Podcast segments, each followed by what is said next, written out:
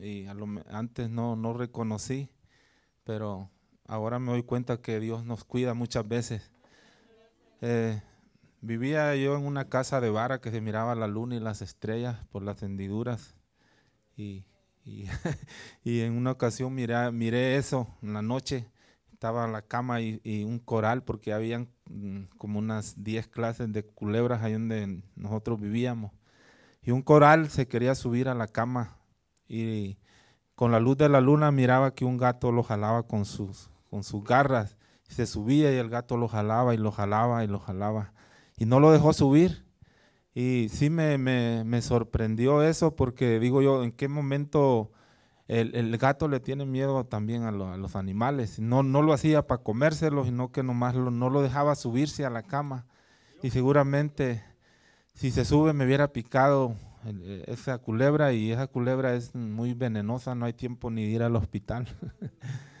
y sí picaron otras clases de serpiente, pero son menos venenosas. Va al hospital y le ponen una inyección y le cortan el veneno. Un sobrino mío, una tía, pero el coralío es más peor. Según dicen algunos que necesita cortarse con el machete el pedazo donde lo mordió inmediatamente para que salga la sangre. Pero gracias a Dios que Dios me cuidó de esa y muchas cosas más. Y a todos nosotros, como decíamos al principio, estamos aquí por la misericordia de Dios que fue extendida más allá del oriente hasta el occidente, dice, como la altura de los cielos se extiende la misericordia de, Dios. ¿Cuánto, ¿Cuánto es mm, la medida de la altura de los cielos? Eh, se pueden sentar, hermanos. Ya tuvimos muchos parados. Ah, me pidieron que hablara acerca de, un poco acerca de, la palabra de la Biblia. Y vamos a, a, ver un poco acerca de eso. Sé que muchos aquí, muchos teólogos que saben mucho de la Biblia, muchos sabios que estudian mucho la Biblia. Pero vamos a, a recordar y a aprender, o si no sabe como yo, y a, recordar un poco de los acontecimientos bíblicos que pasaron en los tiempos. Eh, primera de, Timoteo 3:16 dice la, la palabra de Dios que toda la escritura es inspirada por Dios, no es inspirada por el hombre.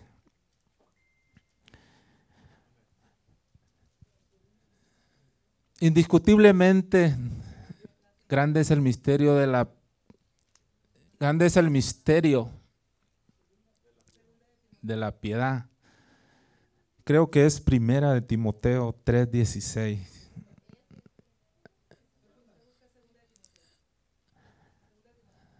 Amén, sí, gracias.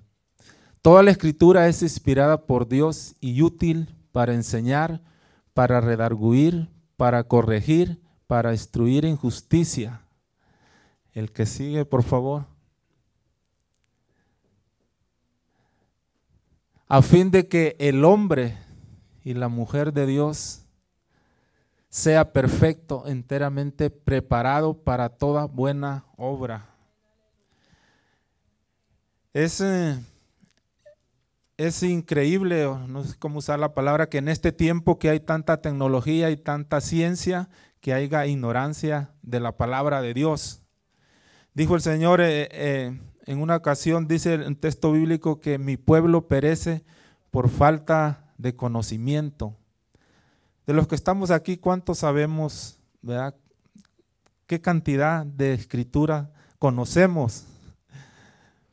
Déjeme decirle, primeramente me hablo a mí y después a ustedes que cuando uno conoce la palabra de Dios, nadie lo puede engañar. No podemos ser engañados porque conocemos la verdad. No conocemos mentiras, no conocemos tradiciones, no conocemos cosas que un sabio dijo, conocemos la palabra. La palabra, y no cualquier palabra, la palabra del cielo, la palabra que Cristo nos dejó. ¿Cuántos tenemos una carta que alguien nos haya escrito, que nos haya escrito una carta? Todos tenemos una carta, creo, aquí eh, diferente carta, un mensaje de texto en el teléfono, ¿verdad? Son las cartas de hoy, pero antes escribían cartas. Enviaba una carta, me acuerdo, cuando estaba pequeño, mi hermano estaba acá y enviaba cartas y se leía la carta. Se escribían cartas, pero a este libro le llamamos la carta de amor de Dios. Y mucha gente guardaba esa carta como un recuerdo, como algo que bonito que le escribió. ¿verdad? Podía ser muchas cosas. Podía ser un, trato de, negocio, podía ser una carta de amor, podía ser una, noticia, una información. ¿verdad? Pero eh, daba alegría leer la carta que alguien le mandaba. ¿verdad? Entonces, estoy diciendo esto porque Dios nos dejó una carta, una carta que es la Biblia que es la palabra de Dios. Dice que es el libro que, más ha sido este, querido destruir por la gente. Ha tenido muchos conflictos a través del tiempo. Ha sido el libro que ha querido mucha gente querer destruir. Y no es tremendo, ¿verdad? Pensar de que después de eh, más de seis mil años, poniendo la historia completa, se van a cumplir casi ya los siete mil años Todavía está la palabra de Dios aquí y está más que nunca. Dicen que antes, eh, eh, eh, antes, los tiempos ah, pasados, para obtener una hoja de la palabra de Dios tenía que trabajar una semana o un mes para que le dieran una hoja de, escritura, una hoja nomás. Y, y, nos damos cuenta lo bendecidos que estamos Ahorita la palabra de Dios, la Biblia, la, tenemos gratis. Si la compramos, nos cuesta, pero si la baja en el teléfono, gratis. Dijo el Señor en una ocasión Jesús, será predicado y será predicado este evangelio a todo el mundo y entonces vendrá el fin. Ahorita el evangelio hay miles de maneras que el Evangelio llega a las casas. Les contaba hace dos semanas, creo que, que una, una eh, de la religión musulmana estaba comentando acerca de, lo, de, que la Biblia tenía errores, pero la que estaba equivocada, muy equivocada, era ella por la forma que lo decía. Pero lo que me sorprendió es que aún a un musulmán que es prohibido, que lo pueden matar, que no puede llegar la palabra de Dios a, un, si alguien le enseña en esos lugares lo pueden matar, aún puede llegar ahí por medio del internet.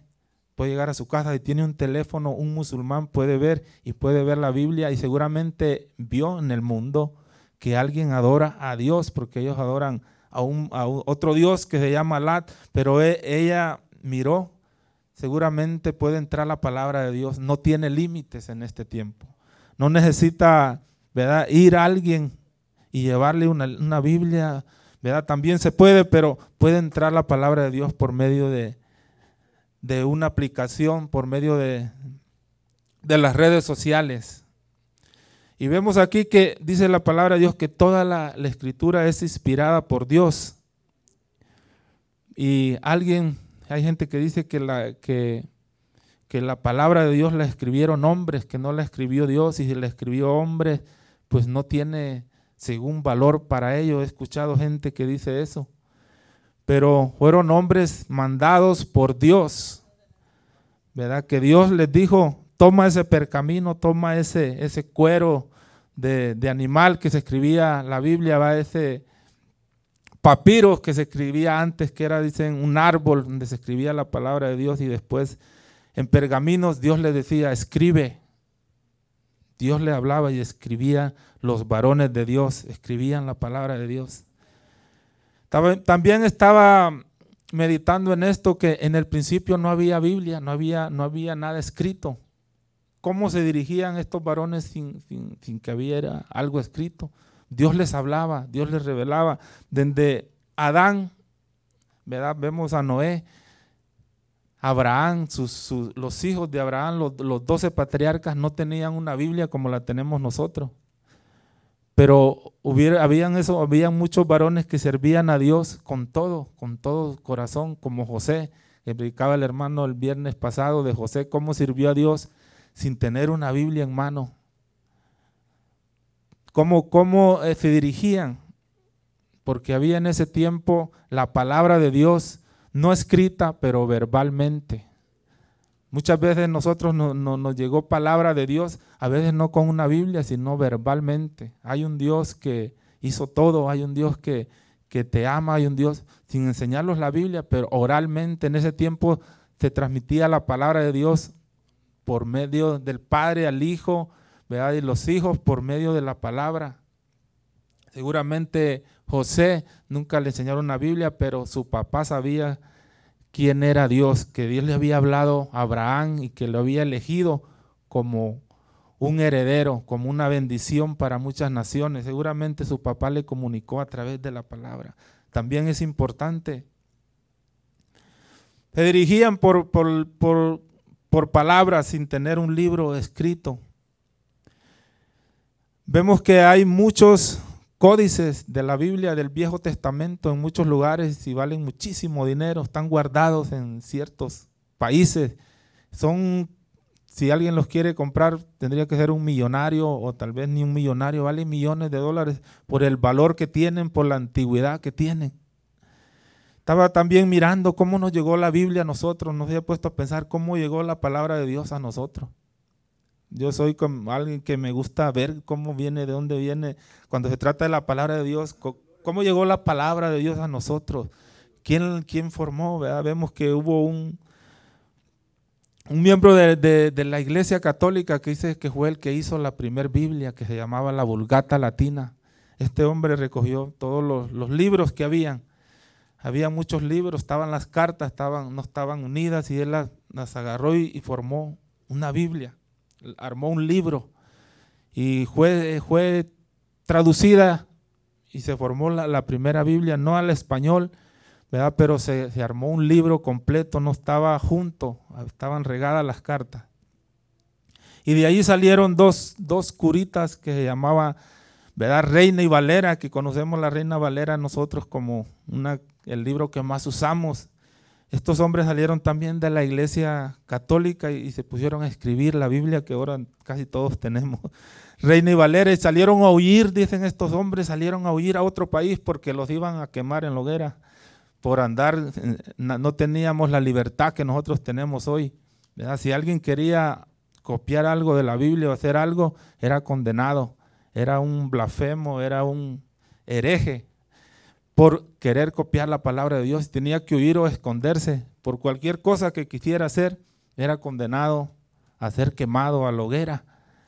Y esto se dice que la escribieron esta, la Biblia a escondida. Fueron a esconderse para poder escribir la, Biblia que nosotros tenemos, la, Reina Valera. Y se fue dando toda la, historia hasta, hasta llegar a nosotros, porque antes, antes no, no, no todo el mundo tenía una Biblia. Vemos a aquel varón, ¿verdad?, de que iba en el carro, el, etíope, que iba, iba leyendo un pergamino de, la palabra de Dios, iba leyendo el libro Isaías cuando, cuando iba en su carro, pero no todo mundo podía tener ese privilegio, ni siquiera poder entrar a un lugar, ¿verdad?, santo donde se reunían los judíos, porque era nomás para el pueblo de Dios, el pueblo de Israel. Pero ahora se ha abierto una puerta grande para que nadie, nadie tenga excusa de decir no tuve, no conocí la palabra de Dios o, no, no pude conocer la palabra de Dios. Vemos que Moisés, a través de Moisés, empezó a escribir la palabra de Dios, los cinco libros de Moisés, la Torá, llamada la Torá, la ley, que se divide, algunos dicen en cuatro partes. La ley, los profetas mayores, los profetas menores, ¿verdad? Los, libros de poéticos de sabiduría, los salmos y todo esto en cuatro partes. Y el Señor aquí en Lucas 24, eh, 44 también menciona, pero menciona, lo divide en tres. Lucas 24, 44, si me lo pone Jesús, eh, cuando iba hablando con los varones del camino de Maús, mencionó la Biblia en tres partes y les dijo, estas son las palabras que os os hablé estando aún con vosotros, que era necesario que se cumpliese todo lo que está escrito de mí en la ley de Moisés, en los profetas y en los salmos. Vemos aquí que, el Señor menciona casi todo el, el Viejo Testamento, menciona los tres, lo divide en tres, la ley, los profetas, los salmos. En tres, en tres divisiones el Viejo Testamento porque no, todavía no estaba el Nuevo Testamento.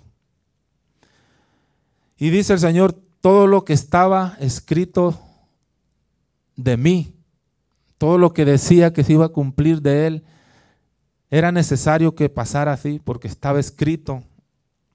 Cuando el Señor fue tentado, ¿el qué usó?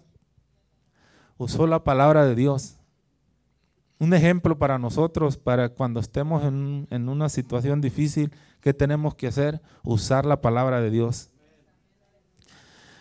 Yo, yo lo hago así, cuando estoy así, me voy a la palabra, los salmos, eso me, me son la medicina. la medicina para mí, los salmos, cuando escucho los salmos, porque no solamente es como dicen, me da victoria, alegría, todo, también hay hay momentos de tristeza y en esos momentos de tristeza la palabra nos habla, nos da ánimo para levantarnos y seguir adelante. Nos dice cómo levantarnos cuando estamos caídos, cómo renovar nuestras fuerzas para seguir adelante. Toda la palabra que Dios nos ha dejado, los ha dejado por un propósito, porque en algún momento nos va a servir, nos sirve para levantarnos a, seguir adelante, aun cuando estemos, si estuviéramos en, el último momento de nuestra vida de, decir que ya no podemos, vea, tenemos la confianza en la palabra de Dios. Hay esperanza, hay vida en la palabra de Dios. El Señor se defendió con la palabra. No, no buscó su sabiduría, sino en la palabra de Dios que nosotros tenemos. También podemos hacer lo mismo, buscar la palabra de Dios en cualquier situación, sea natural o espiritual. En lo espiritual hay poder, hay poder en la palabra de Dios. Lo tenemos probado al 100% que hay poder en la palabra de Dios, que no en vano. Es un privilegio conocer no andar más en tinieblas, no andar más tropezando. Dios nos dio sabiduría. Y la sabiduría está en la palabra de Dios. Por eso dice un texto, un proverbio, ¿con quién le parará el joven su camino? Con guardar su palabra. Se ha preguntado, nos hemos preguntado si todo el mundo tuviera la palabra de Dios, ¿cómo fuera este mundo en que vivimos? Sería, sería una maravilla. Puro amor, puro, ¿verdad? puras cosas buenas. Pero como la gente, el, apartarse, el no, tener conocimiento de, de lo que está escrito aquí, tiene al mundo como está. Ya no sabemos a un lugar si entramos y si vamos a salir bien. Así está ahorita la situación en cualquier lugar que vayamos. Ahorita estaba mirando, escuchando que un hombre, ¿verdad? Apuñaló como a ocho o doce, no sé, y mató dos ahí en un lugar. Y, y este hombre con, un cuchillo pudo hacer todo eso. Imagine que hubiera tenido un arma, todo lo, lo, que hubiera pasado en un lugar público donde vamos, cualquiera puede estar ahí, por, puede ir a comer, no sé, cualquiera puede estar ahí, donde hay mucha gente en otro lugar que otro hombre en otro país que también un hombre entró y mató como a 20 niños también con un cuchillo y, y encuchilló a otras personas. Ya eso es muy común ya. El crimen, la, maldad va en aumento. Ya estamos, eh, vemos accidentes eh, a diario. Decía una persona que dice, hoy miré tres accidentes donde iba para el trabajo. Ahí están, pasan muchas cosas, pero estamos bendecidos por tener la luz del Señor, por tener la luz de Cristo, por tener la palabra de Dios. San Juan 1.1 dice, en el principio era el verbo y el verbo era con Dios y el verbo era Dios. Este era en el principio con Dios. Todas las cosas por Él fueron hechas y sin Él nada de lo que ha sido hecho fue hecho. En Él estaba la vida y la vida era la luz de los hombres. Gracias a Dios que nos ha dado luz. Luz espiritual. Si no, ¿dónde estuviéramos si no tuviéramos luz? O ya no estuviéramos.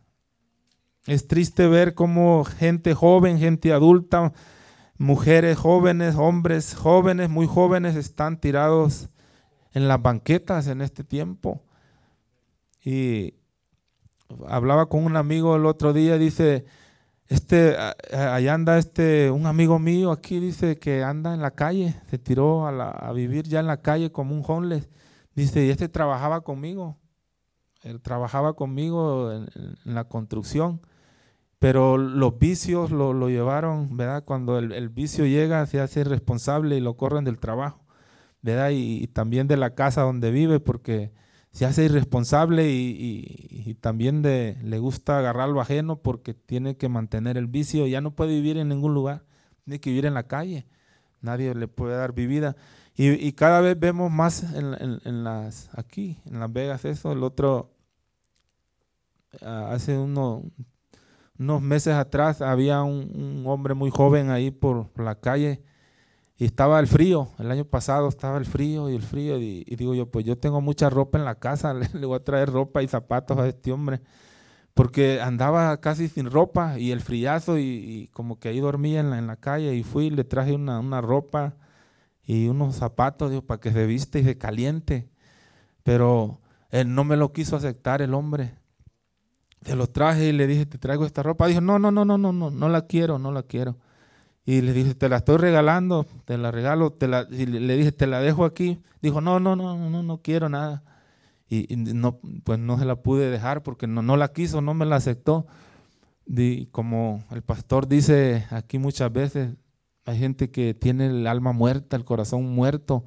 Y yo me pongo a pensar, si yo estuviera en, ese, en una situación de alguien así, eh, no sé si soportaría, la verdad, el desprecio de todo el mundo, donde quiera que entra lo sacan, porque no, nadie, nadie lo, quiere, porque es mal vista la gente. a la vez quiere usar el baño, pero no, ni el baño le prestan, lo sacan. Security, es, algo bien triste, algo...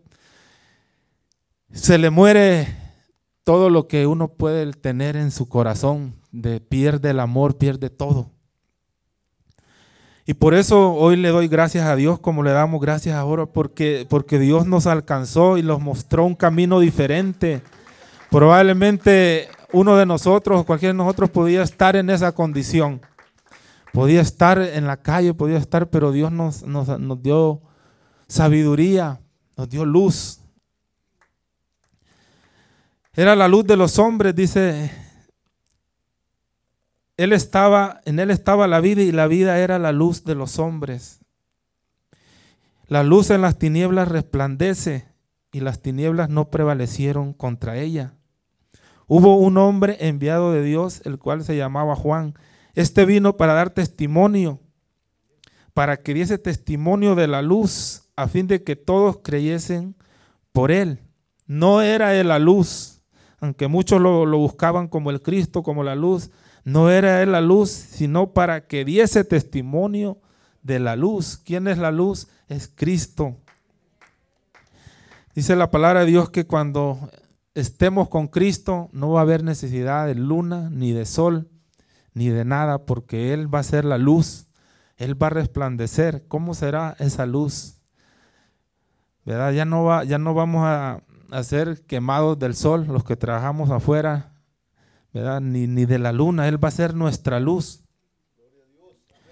Este vino para dar testimonio de la luz, no era la, era la luz, no para que diera testimonio, a fin de que todos creyesen por Él. No era la luz, sino para que diese testimonio. Aquella luz verdadera que alumbra a todo hombre venía a este mundo. En el mundo estaba y el mundo por Él fue hecho, hablando de Cristo pero el mundo no le conoció y aún ahora en este tiempo muchos no le conocen. Porque si el mundo le conociere, como decía hace un ratito, el mundo cambiaría de una manera tremenda. No habría crimen, no habría robo, no habría violencia, no habría divorcios, no habría envidia, no habría rencor, no habría nada de esas cosas. Si la luz estuviera en el mundo, en cada uno de nosotros. Mas a todos los que le recibieron, a los que creen en su nombre, les dio potestad de ser hechos hijos de Dios, los cuales no son engendrados de sangre ni de voluntad, ni de voluntad de varón, sino de Dios. Somos engendrados de Dios, no somos engendrados por sangre. Quiere decir que Dios nos adoptó como hijos. Y aquel verbo fue hecho carne y habitó entre nosotros. Y vimos su gloria, gloria como del unigénito del Padre, lleno de gracia y de verdad. Juan dio testimonio de él y clamó diciendo, este es de quien yo decía, el que viene después de mí es antes de mí, porque era primero que yo. Hablando del Dios Todopoderoso, del Dios que estaba en el cielo del Dios eterno. Este es antes que yo, porque sabemos que Juan era mayor que Jesús, pero dice, este es antes de mí, hablando del, del Todopoderoso. Porque de su plenitud tomamos todos y gracia sobre gracia, pues la ley por medio de Moisés fue dada, pero la gracia y la verdad en la gracia en la que hoy vivimos nosotros, la gracia de Cristo, por eso no hemos sido consumidos por la gracia de Dios, por eso muchos blasfeman el nombre de Dios y muchos hablan en contra de Dios y no son consumidos por la gracia, la gracia de Dios que todavía puede alcanzar aún al que está perdido, aún el que no ha conocido, aún el que no tiene luz, el que no tiene sabiduría, el que no tiene entendimiento, la gracia de Dios y la luz lo pueden alcanzar. Si tienes vida todavía, la luz lo puede alcanzar, así como el varón que trajo el hermano, la luz de Cristo, si te alcanza la luz de Cristo, ¿verdad? Y te, la gracia de Dios, estamos completos. La gracia de Dios donde el Salmo 32 dice, bienaventurado el varón a quien el Señor no inculpa de pecados. Cuando venimos al Señor, el Señor quita el pecado de nosotros. Bendecido aquel varón a quien el Señor no ve los pecados en él. Ya no ve los pecados en él, sino que ve una persona limpia. Eh, el pastor tiene aquí una cosa que dice, el Señor te ve a través de su sangre. Cuando mira, los mira, no los mira los pecadores, los que somos faltos, los que fallamos, sino que ve la sangre de Cristo. Ve su sangre y esa sangre fue derramada para limpiarnos, Nada puede ser limpio con una cosa sucia. ¿verdad? Vemos que, por poner un ejemplo, la ropa no se, si la lava con agua sucia y la ropa está sucia, no, no la va a limpiar. Tiene que lavarla con agua limpia. ¿verdad? Y si la lava con otra agua más limpia, queda la ropa más limpia todavía. ¿verdad? Cuanto más la sangre de Cristo es limpia para limpiarnos a nosotros del, del, del, del pecado y de las cosas que, de las cosas que nosotros mismos nunca hubiéramos podido ser limpiados, si no es Cristo que muere, el justo por los injustos, dice. Así que es bendición, es una bendición grande tener a Dios, conocer a Dios, haber conocido que el Señor nos haya alcanzado. ¿Dónde estaríamos si el Señor no nos hubiera alcanzado? Isaías 55, 10, y me lo pone por favor. Isaías 55, 10. Porque como desciende de los cielos la lluvia y la nieve, y no vuelve allá, sino que riega la tierra y hace germinar y producir, y da semilla al que siembra y pan al que come. Así será mi palabra, dice, que sale de mi boca no volverá a mí, a mí vacía, sino que hará lo que yo quiero y será prosperada en aquello para que lo envíe. O sea, la palabra de Dios está viva y cuando llega a nosotros hace, hace que haya fruto. Cuando llueve, aquí en este desierto nace hierba, pero más cuando llueve en los lugares donde se siembra las frutas.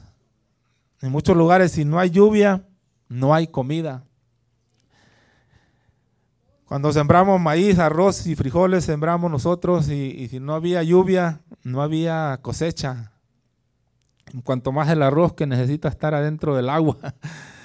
Sembramos el arroz en seco y venía la lluvia y lo llenaba y lo tapaba y ahí estaba el arroz con el agua y ahí daba su fruto en el agua. Nomás que no viniera cuando estaba ya ¿verdad? dando el fruto porque se arruinaba, pero mientras está hay algunos que lo siembran en el agua, ¿sí? En el agua se ve como río y ahí da su fruto. Pero si no había lluvia, ¿verdad? El arroz no, no se daba. Así es toda la palabra de Dios cuando llega a nosotros, como está llegando a, nuestro invitado, que primera vez creo que viene, está llegando la palabra de Dios, da fruto. Cuando llega la palabra de Dios nos cambia, da paz, da gozo en nuestro corazón. La paz que el mundo da es pasajera, pero la paz que, Dios nos da es, no necesitamos nada más. No necesitamos usar algo, usar cosas. Cada vez hay más drogas en el mundo, hay más vicios. Todas esas cosas nomás los ponemos a pensar un poquito con la luz que Dios nos dio y todas son camino de muerte, destrucción, pura destrucción, como dice el, texto, que el, enemigo vino a matar, a robar y a destruir. Ahí está la destrucción completa. Fuera de Cristo, ¿verdad? Hay destrucción, muerte, no hay vida. Pero Cristo dice, vino para darnos vida y vida en abundancia. Lámpara es a mis pies tu palabra cuando hablamos de la palabra, cuando hablamos de la palabra Biblia, este, hablamos de lo que está dentro, no hablamos de, de las hojas, porque si la Biblia no tuviera, este libro no tuviera las hojas, nada escrito fuera un papeles, ¿verdad? Como cualquier libro. Pero la importancia de la palabra Biblia es lo que está escrito, lo que se ha escribido, lo que escribieron los todos los profetas, campesinos, reyes en la Biblia, dice que la, palabra de Dios fue escrita por aproximadamente 50, eh, por 1500 años, como de 40 a 50 hombres que escribieron la Biblia, diferentes épocas, diferentes tiempos, algunos eran campesinos, unos eran reyes, unos eran sacerdotes, por eso el lenguaje a veces cambia en la palabra de Dios. Hay un texto que dice en, los profetas menores, no recuerdo cuál es, que le llama vacas de Bazán, porque este hombre era un campesino. Y así les habla, así les dice a los rebeldes, les habla de esa manera. También vemos, ¿verdad?, que, también hubieron gente estudiada como Pablo, que era un hombre preparado, que escribió la, la palabra de Dios. Pero lo tremendo de la, de la Biblia es que todos estos hombres, diferentes épocas, diferentes varones, diferentes pensamientos, ¿verdad? diferentes personas, todas llegan a la misma conclusión en la palabra de Dios y no, no cae en el mismo punto. Dios es el centro de todo. Cristo es el centro de toda la escritura. Y en los, en los primeros uh, en los primeros tiempos, cuando Cristo partió, que Cristo se fue al cielo, quedaron los apóstoles en este, quedaron los apóstoles solos y comenzó a escribir eh, la palabra. Ellos comenzaron a escribir los hechos de Cristo, los evangelios. Y se dice que en ese tiempo la historia, escribieron muchos libros, escribieron muchos libros. Mucha gente escribía como, como ahorita, que un hermano diga escribir un pensamiento, pero los libros que tenemos fueron examinados, fueron purificados, fueron ¿verdad? Este, examinado bien estrictamente para ver cuál era la palabra de Dios. Y una de esas cosas que fue requisitos que se pedían era que, que fueran usados primeramente por Cristo. Cristo citó mucho la escritura, que fueran usados por los apóstoles, que fueran usados por los primeros padres de la iglesia, que fueran libros que, se usaban en las iglesias, ¿verdad? Fueron para, para que fueran libros eh, canónicos y pudieran formar parte de la Biblia. Pero había muchos libros que andaban por ahí, muchos escritores, muchos escribían, que no calificaron en la Biblia, que no entraron en la, palabra de Dios. Se dice que el Apocalipsis fue el último libro que, entró, que casi ni entra, ¿verdad? Pero gracias a Dios que entró y, lo tenemos en la, palabra de Dios. Habían como cinco libros que había gente que, no, no, los querían poner, pero hubo concilios, hubo reuniones y se, examinaron cada libro de la Biblia para, que, para decir, es palabra de Dios. Dios habló. Como decía hace un ratito, eh, Dios citó eh, el Viejo Testamento, la ley, los salmos y los profetas. Y Cristo citó mucho las, escrituras y los libros que no tenemos aquí, el Señor nunca los, los, los, citó, que son los libros eh, apócrifos que otras Biblias tienen, algunas Biblias tienen, tienen mucha información, pero ninguno de ellos lo, tuvieron como un libro. Cristo nunca lo citó, pero casi todos los libros del Viejo Testamento fueron citados por Cristo. Si los ponemos a ver, Cristo los citó y los citó como palabra de Dios. O sea, son libros que son palabra de Dios, escritura de Dios. Salmo 119, 105 dice, lámpara es a mis pies tu palabra y lumbrera mi camino. La Biblia es nuestra, nuestra luz. No tenemos una luz mejor que, la palabra de Dios. ¿Cómo, ¿Cómo, puede un ciego guiar a otro ciego? Hay muchos ciegos que andan guiando ciegos ahorita y mucha gente que quiere guiar, y, pero si un ciego sigue, eh, sigue a otro ciego va a trompezar. Caen al hoyo y, y los dos van de mal en peor y tropezando cada vez más, pero si tenemos la lámpara de Cristo, la palabra de Dios para seguir adelante, eh, a veces este, estaba platicando con mi esposa y, la palabra de Dios a veces estamos, a veces está uno como que como que Cristo no va a venir. Ahorita se hablaba de que Cristo viene, la palabra de Dios dice que Cristo viene pronto. Todas las cosas que están pasando, van, señales y cosas que, que él dice que Cristo viene y, cómo, cómo, nos irá a hallar Cristo cuando venga, si viniera ahorita o viniera en la noche, cómo nos va a hallar. Pensando que, porque dice la palabra de Dios que Él vendrá a la hora que no penséis. vendrá cuando, cuando no lo esperemos o qué estaremos haciendo. Por eso es la importancia de tener siempre palabra de Dios en nuestra vida de conocer la palabra de Dios, de, no andar eh, en otras cosas eh, o buscar otras cosas, sino tener la palabra de Dios, estar listos. ¿Cómo ir a ser ese día que la palabra de Dios nos dice? Y nos da gusto y nos da alegría, pues cuando pensamos, a mí me da gozo de pensar que, que ese día que Cristo venga, ¿cómo ir a ser e-, esa tremenda bendición? Un cambio tremendo, algo que, va a cambiar todo el mundo, pero qué triste.